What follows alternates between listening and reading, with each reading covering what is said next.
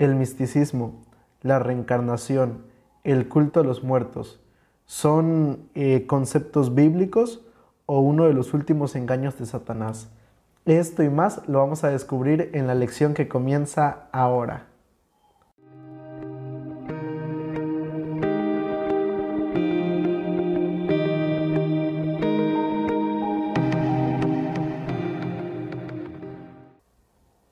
Hola amigos, ¿qué tal? Me da mucho gusto saludarles y darles la bienvenida una semana más a este programa titulado Presente 7, un espacio donde compartimos el estudio de la lección de cada semana y gracias a Dios estamos en la lección número 11 para el 10 de diciembre del año 2022 el año pues está llegando a su fin y también la lección de esta semana eh, está llegando también, o mejor dicho, la lección de este trimestre está llegando al, al final también.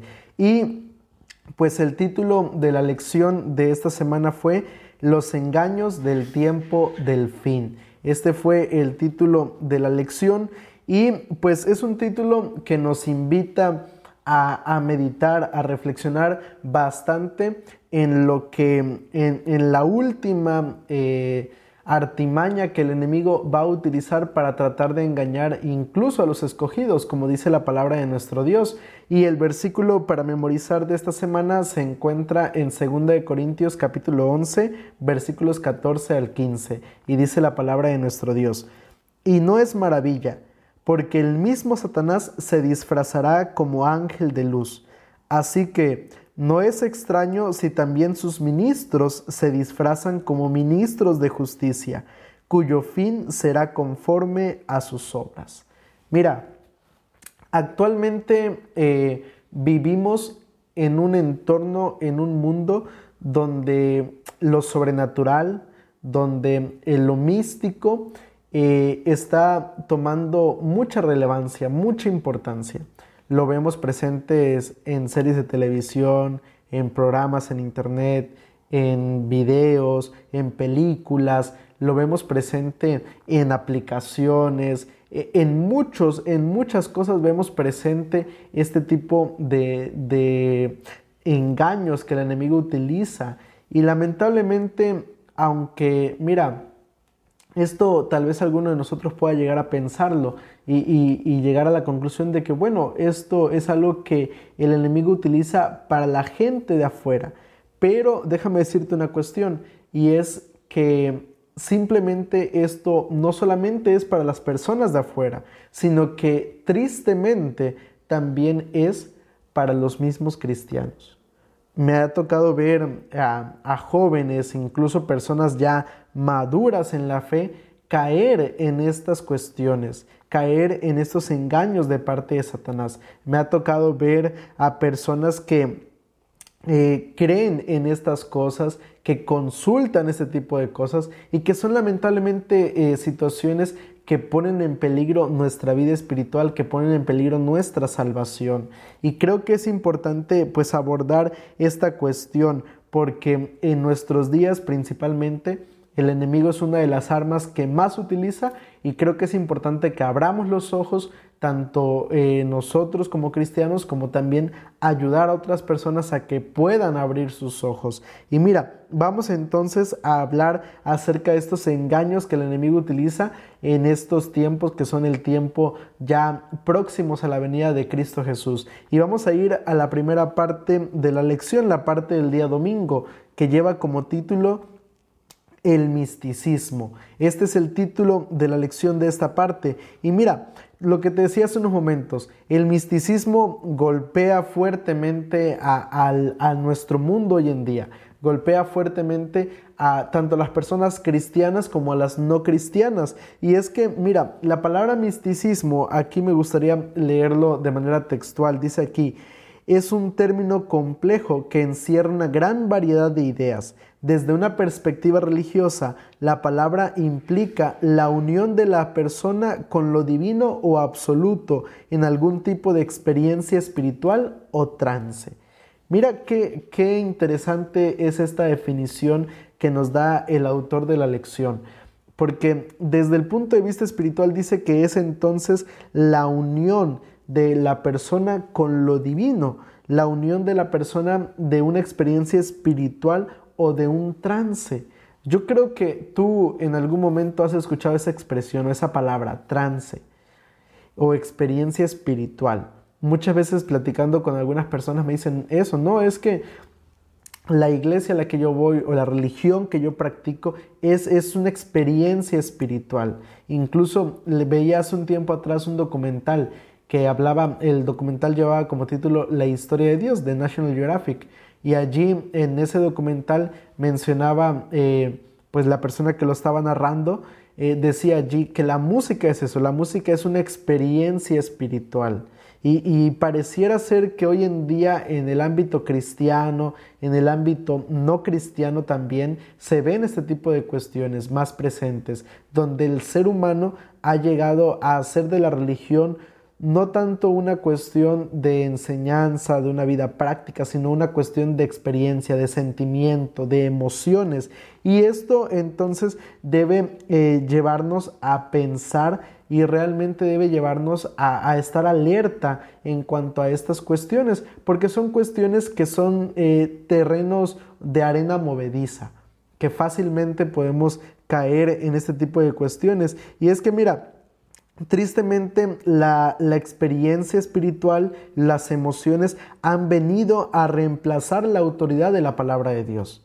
Tristemente, eso es lo que está pasando en nuestro mundo, en nuestros días hoy. hoy el hecho de que la experiencia ha venido a reemplazar la doctrina, ha venido a reemplazar la palabra de Dios. Y mira, Jesús en el libro de Mateo capítulo 7, versículos 21 en adelante, nos da un consejo muy importante. Dice allí, Mateo 7, 21 en adelante, no todo el que me dice Señor, Señor, entrará en el reino de los cielos, sino el que hace la voluntad de mi Padre que está en los cielos. Muchos me dirán en aquel día, Señor, Señor, ¿no profetizamos en tu nombre y en tu nombre e-, echamos fuera demonios y en tu nombre hicimos muchos milagros?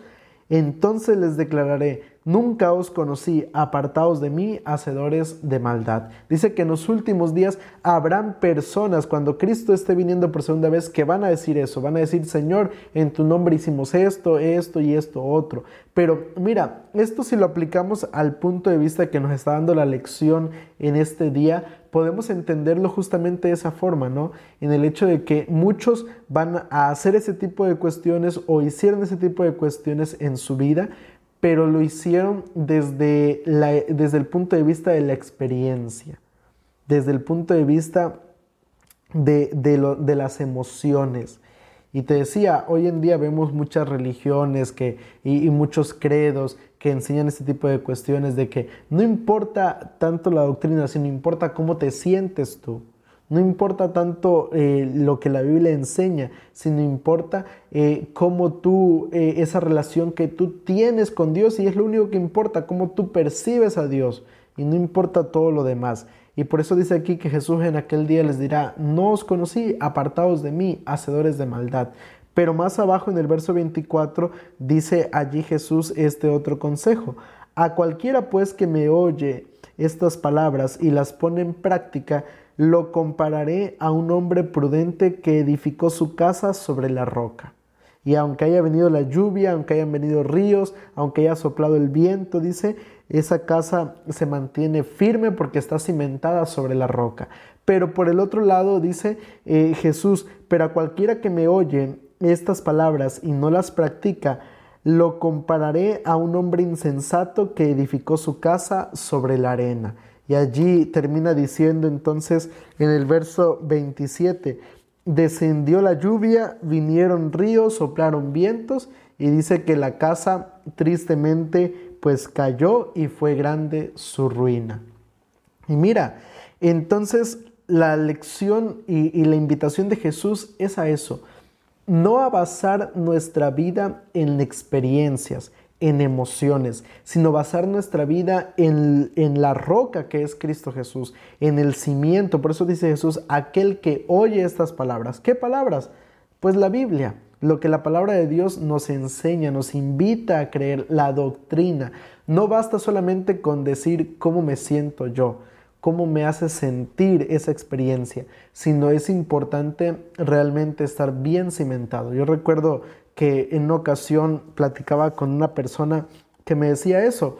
Era una persona eh, adventista y que de pronto me enteré que estaba asistiendo pues a un culto de, de, esos de sanidad y toda esa cuestión. Y yo cuando le preguntaba por qué hacía eso, ella me decía es que ahí me siento bien. Pero te digo, no basta solamente con sentirnos bien, sino que es importante estar bien cimentados. Y el misticismo, hablando desde el punto de vista religioso, es lo que, lo que pretende hacer, llevar a las personas a hacer sentir, a, a basar su vida espiritual en experiencias o emociones. Muy bien, vamos entonces a pasar a la parte del día lunes que lleva como título Experiencias cercanas a la muerte. Mira, esta es una cuestión que es muy común, incluso vuelvo a repetir, dentro del ámbito cristiano. Hay títulos de películas aparentemente cristianas, libros aparentemente cristianos que enseñan esto, que enseñan acerca de las experiencias después de la muerte, es decir, cuando una persona muere y pues supuestamente va al cielo o ve el camino hacia el cielo o ve a Dios o, platica con algún ser querido que ya está en el cielo, pero realmente estas cuestiones son eh, cuestiones que van de la mano con la teoría de la inmortalidad del alma, que van de la mano con esta enseñanza que, es, que no es bíblica realmente. Y mira, en la Biblia nosotros encontramos muchos textos eh, o algunos textos de personas que resucitaron, que murieron y resucitaron. Y allí algo interesante de estos versículos es que cuando resucitan, no se, ninguna de esas personas que resucitaron no mencionan acerca de alguna experiencia cercana a la muerte, no mencionan ninguna eh, experiencia de este tipo de cuestiones donde fueron al cielo, donde vieron a Dios o algo por el estilo mientras estaban muertos, sino que simplemente pues murieron y cuando resucitan pues no, no, no recuerdan nada de ese lapso de tiempo. Y mira, por lo menos me gustaría leer contigo un ejemplo, el que se encuentra en Juan capítulo 11, versículos 39 al 44.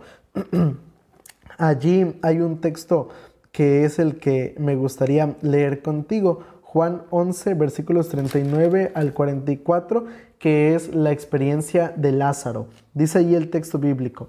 Dijo Jesús, quitad la piedra. Marta, la hermana del que había muerto, le dijo, Señor, hiede ya, porque lleva cuatro días. Mira, este aspecto es muy importante. Quise tomarlo desde el verso 39 por este hecho, porque Lázaro sí estaba realmente muerto, porque en los, en los, en los tiempos actuales cuando se habla acerca de experiencias cercanas a la muerte, son personas que eh, tuvieron una muerte clínica, pero que resucitaron, que volvieron a la vida nuevamente, eh, después de haberles dado eh, resucitación o alguna técnica médica para hacerlos volver, ellos vuelven y es cuando cuentan estas experiencias. Pero en el caso de Lázaro, mira, dice él que llevaba cuatro días muerto, ya llevaba varios días. Entonces, si las experiencias cercanas a la muerte fueran una realidad, ¿tú crees que Lázaro no hubiera contado alguna de esas, de esas experiencias durante alguno de esos cuatro días? Yo creo que la respuesta es sí, pero vamos a seguir leyendo. Ve lo que dice el verso 40. Jesús le dijo, ¿no te he dicho que si crees verás la gloria de Dios? Entonces quitaron la piedra de donde había sido puesto el muerto. Y Jesús, alzando los ojos a lo alto, dijo, Padre, gracias te doy por haberme oído. Yo sé que siempre me oyes, pero lo dije por causa de la multitud que está alrededor, para que crean que tú me has enviado. Y habiendo dicho esto, clamó a gran voz, Lázaro, ven fuera. Y el que había muerto salió, atadas las manos y los pies con vendas, y el rostro envuelto en un sudario. Y Jesús les dijo, desatadlo y dejadlo ir. Mira, este es un claro ejemplo de que esas situaciones no son reales. La Biblia después de esa experiencia menciona a Lázaro en una fiesta junto con los discípulos, junto con Jesús, y en ninguna parte de la Biblia se menciona a Lázaro platicando acerca de una experiencia en esos cuatro días de muerto.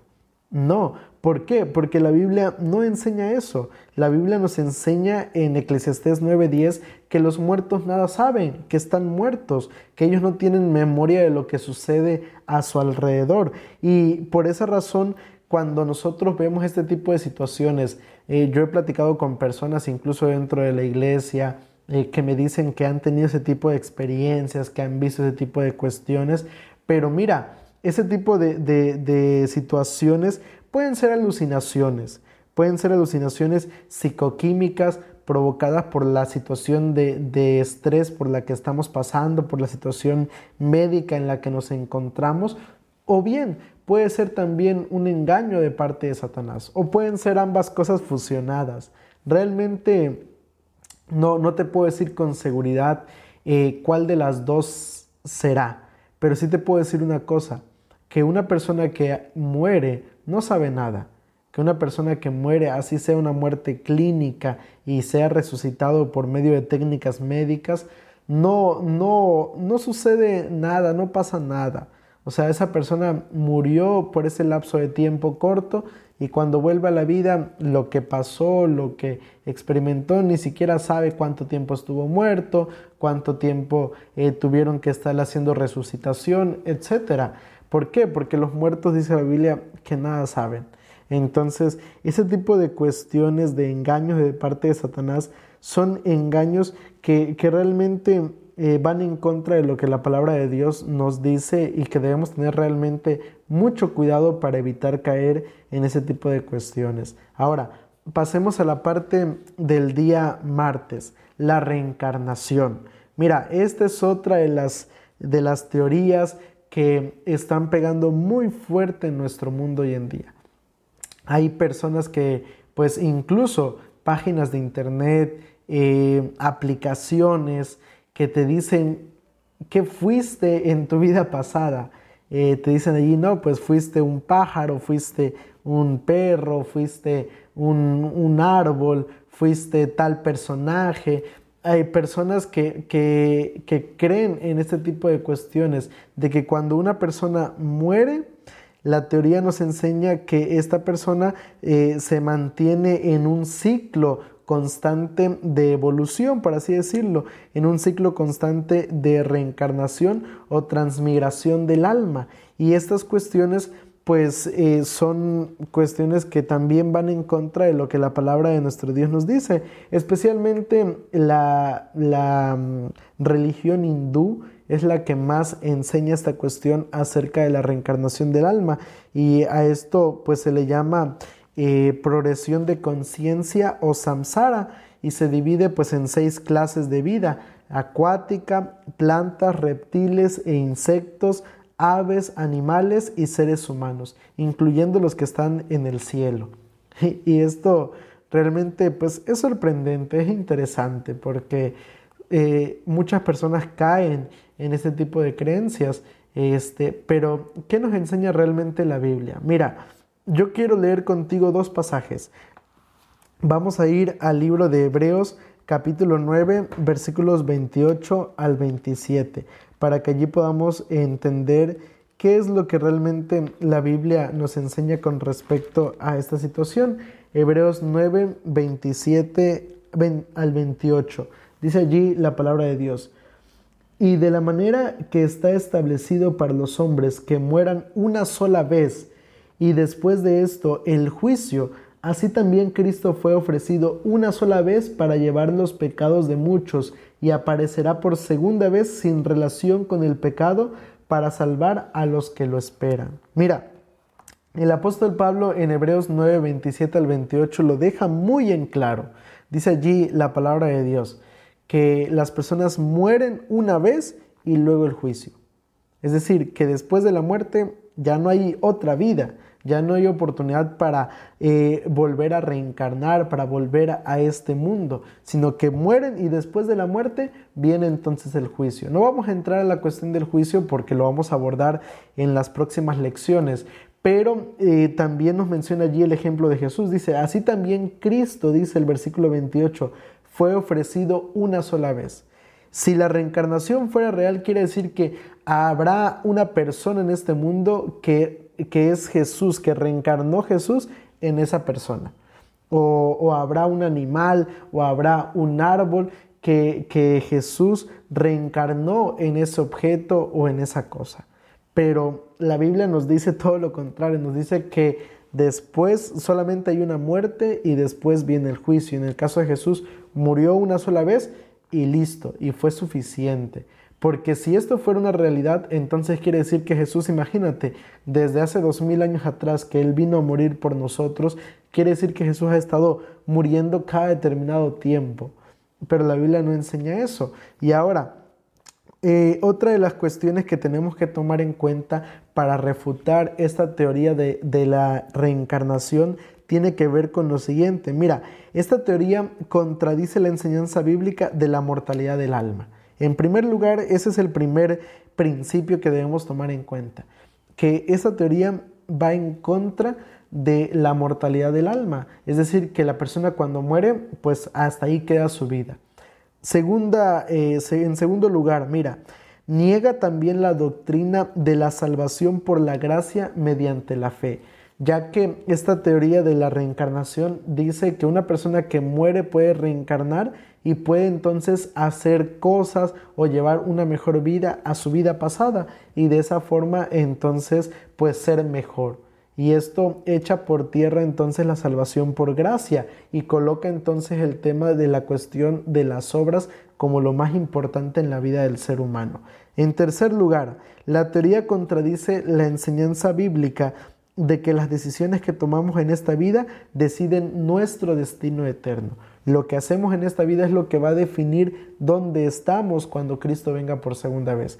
Pero la reencarnación dice, bueno, tú mueres y entonces cuando resucites, cuando reencarnes en otra persona, entonces tú puedes tomar nuevas decisiones y cambiar el destino de tu vida.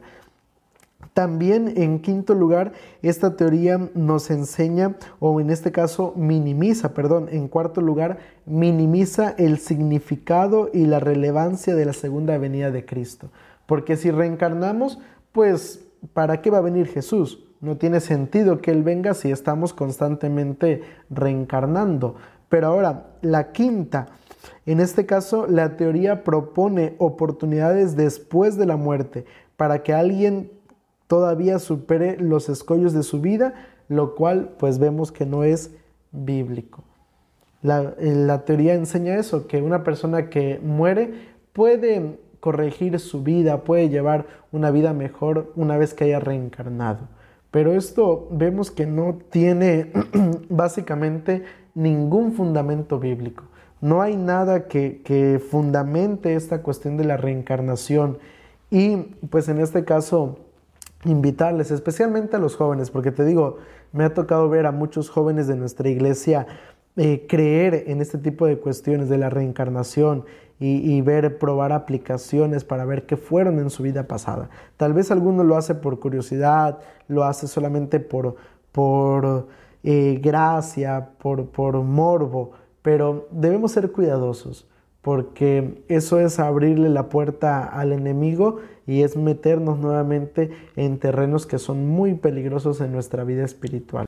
Vamos a pasar entonces a la parte del día miércoles, culto a la nigromancia y a los antepasados. Este es el título de la lección de esta parte del día miércoles. ¿Y qué es la nigromancia? Mira, la nigromancia es una forma de convocar a los antepasados, a los espíritus activos de los muertos, para que nos guíen, para que nos digan eh, acontecimientos o cosas que van a pasar en el futuro. Y esto es también una de las cuestiones que el enemigo actualmente utiliza para engañar al ser humano. Pero también está la cuestión del culto a los antepasados, lo cual es una costumbre, por lo menos hablando aquí en México, que es donde estoy, eh, es una cuestión muy, muy presente, especialmente en el Día de Muertos. Es una costumbre de nuestro país que en ese día se recuerden a los ancestros, a los antepasados y se les rinda culto por medio de las ofrendas. Y estas dos cuestiones son prácticas, eh, son prácticas paganas que son muy atractivas, que resultan muy atractivas incluso eh, para las personas cristianas. Y, mira, y, ¿por qué son tan atractivas estas, estas, eh, estos engaños de Satanás? Por el hecho de que aparentemente ofrecen consuelo, ofrecen tranquilidad, el saber que, bueno, las personas que murieron, mi papá, mi mamá, me está viendo desde el cielo. Eh, van a venir a visitarme, eh, puedo platicar con ellos. Son cuestiones que aparentemente pues nos, nos llevan a, esta, a, a traer este consuelo o esperanza a nuestra vida. Pero pues esto realmente no es así. Y mira, en la Biblia encontramos un ejemplo muy claro de esta cuestión. Primera de Samuel capítulo 28 versículos del 3 al 25. No lo vamos a leer. Yo te invito a que si tú tienes oportunidad lo puedas hacer. Pero aquí nos habla acerca de Samuel consultando a la divina de Endor. Y recordemos un poquito, solamente para ponernos en contexto. Eh, Samuel había muerto y Saúl había sido desechado como rey de Israel. Entonces eh, Saúl decide en este caso eh, cuando se enfrenta en una batalla contra los filisteos, ve que Dios lo ha desechado, que Dios ya no está con él, y él entonces, al no ver respuesta de parte de Dios, decide consultar a esta adivina. Pero cuando va con ella, él le pide que le traiga al profeta Samuel, que ya había muerto, y la divina pues lo hace y aparentemente se presenta Samuel delante de él y habla con él y tiene este tipo de experiencia de, esa, de esa conversación con una persona que ya había muerto. Y mira, muchas personas utilizan este, este texto bíblico para argumentar que entonces el, consultar a los muertos es algo que no genera ningún problema en la vida espiritual. Si, Saúl lo hizo y Samuel platicó con él, pues entonces nosotros también podemos hacerlo.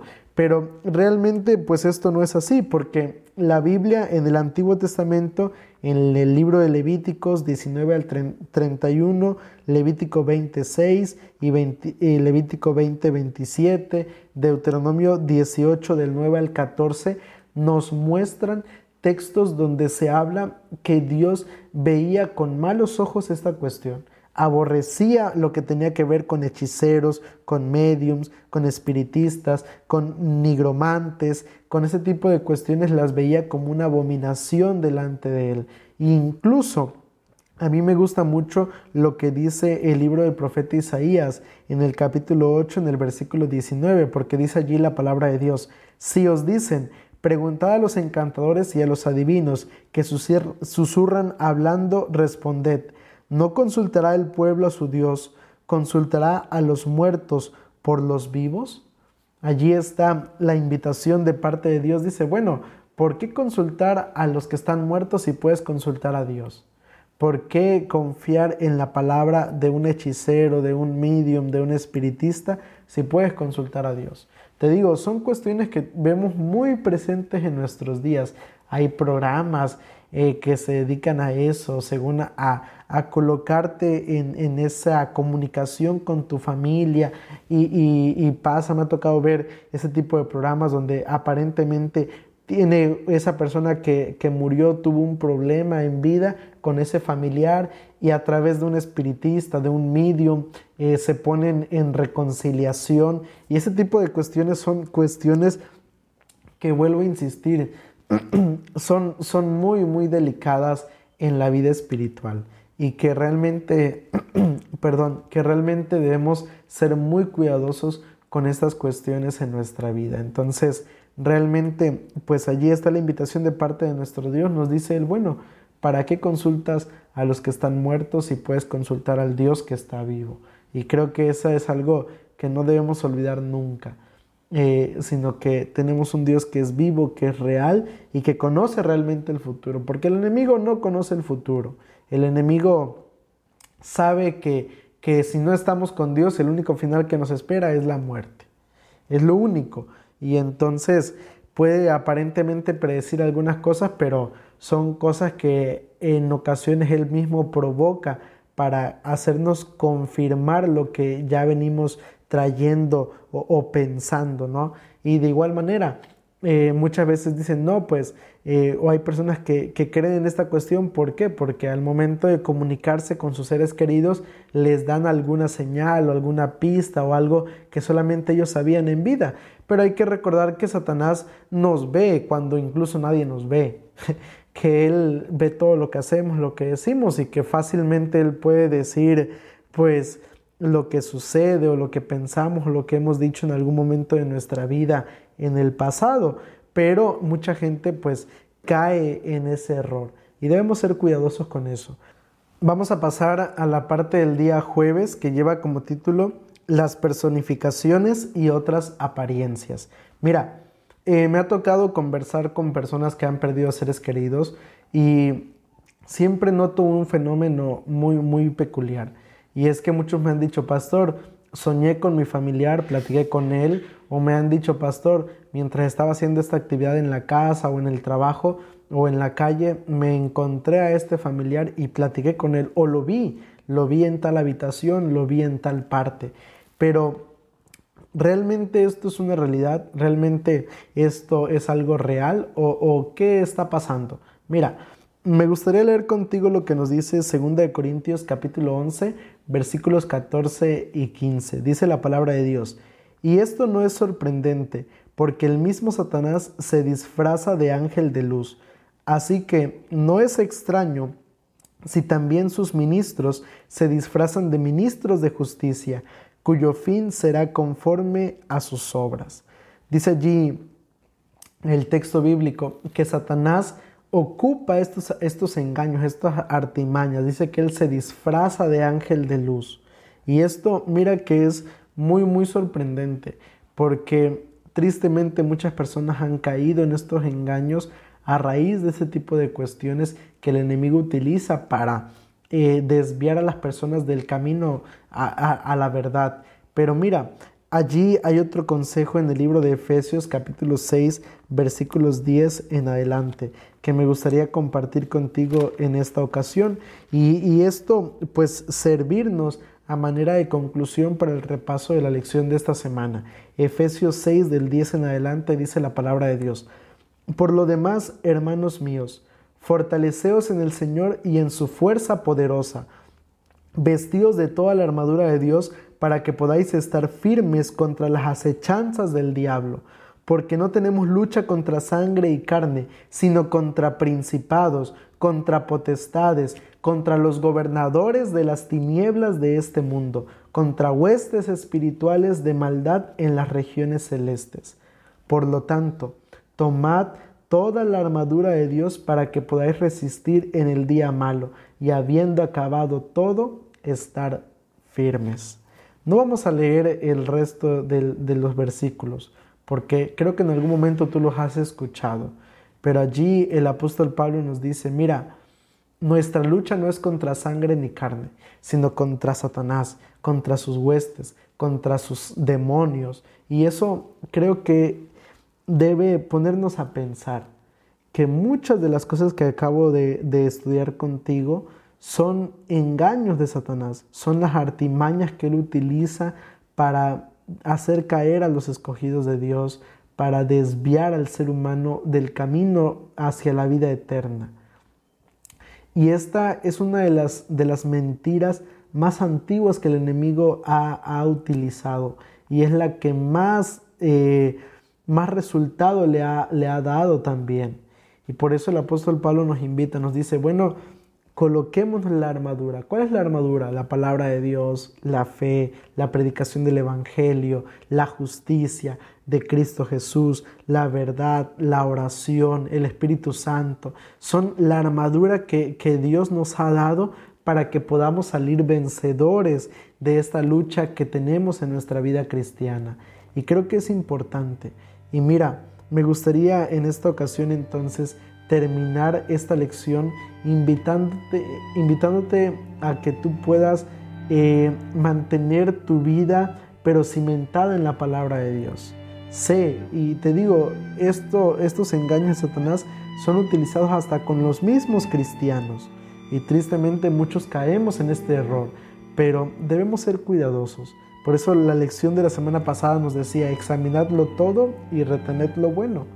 estudiemos, conozcamos, eh, eh, empapémonos de la palabra de nuestro Dios, para que de esa manera, cuando el enemigo quiera probar nuestra fe, podamos mantenernos fieles a Él. Así que eh, te quiero invitar para que tú a través del estudio de la Biblia, de la oración, de, de la predicación del Evangelio, de la justicia de Cristo de Jesús, te mantengas fiel a Dios. Y de esa forma, cuando Él venga por segunda vez, podamos estar entonces firmes en su segunda venida. Me gustaría finalizar esta lección invitándote para que inclines tu rostro y que lo busquemos por medio de una oración.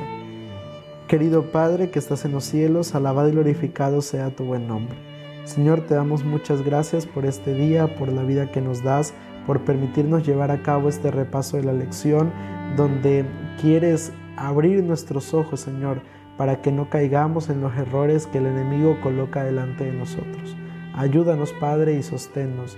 Sostén a cada uno de tus hijos y que nunca olviden, Señor, eh, lo que tu palabra verdaderamente enseña. Te lo pedimos todo esto en el nombre de Cristo Jesús. Amén.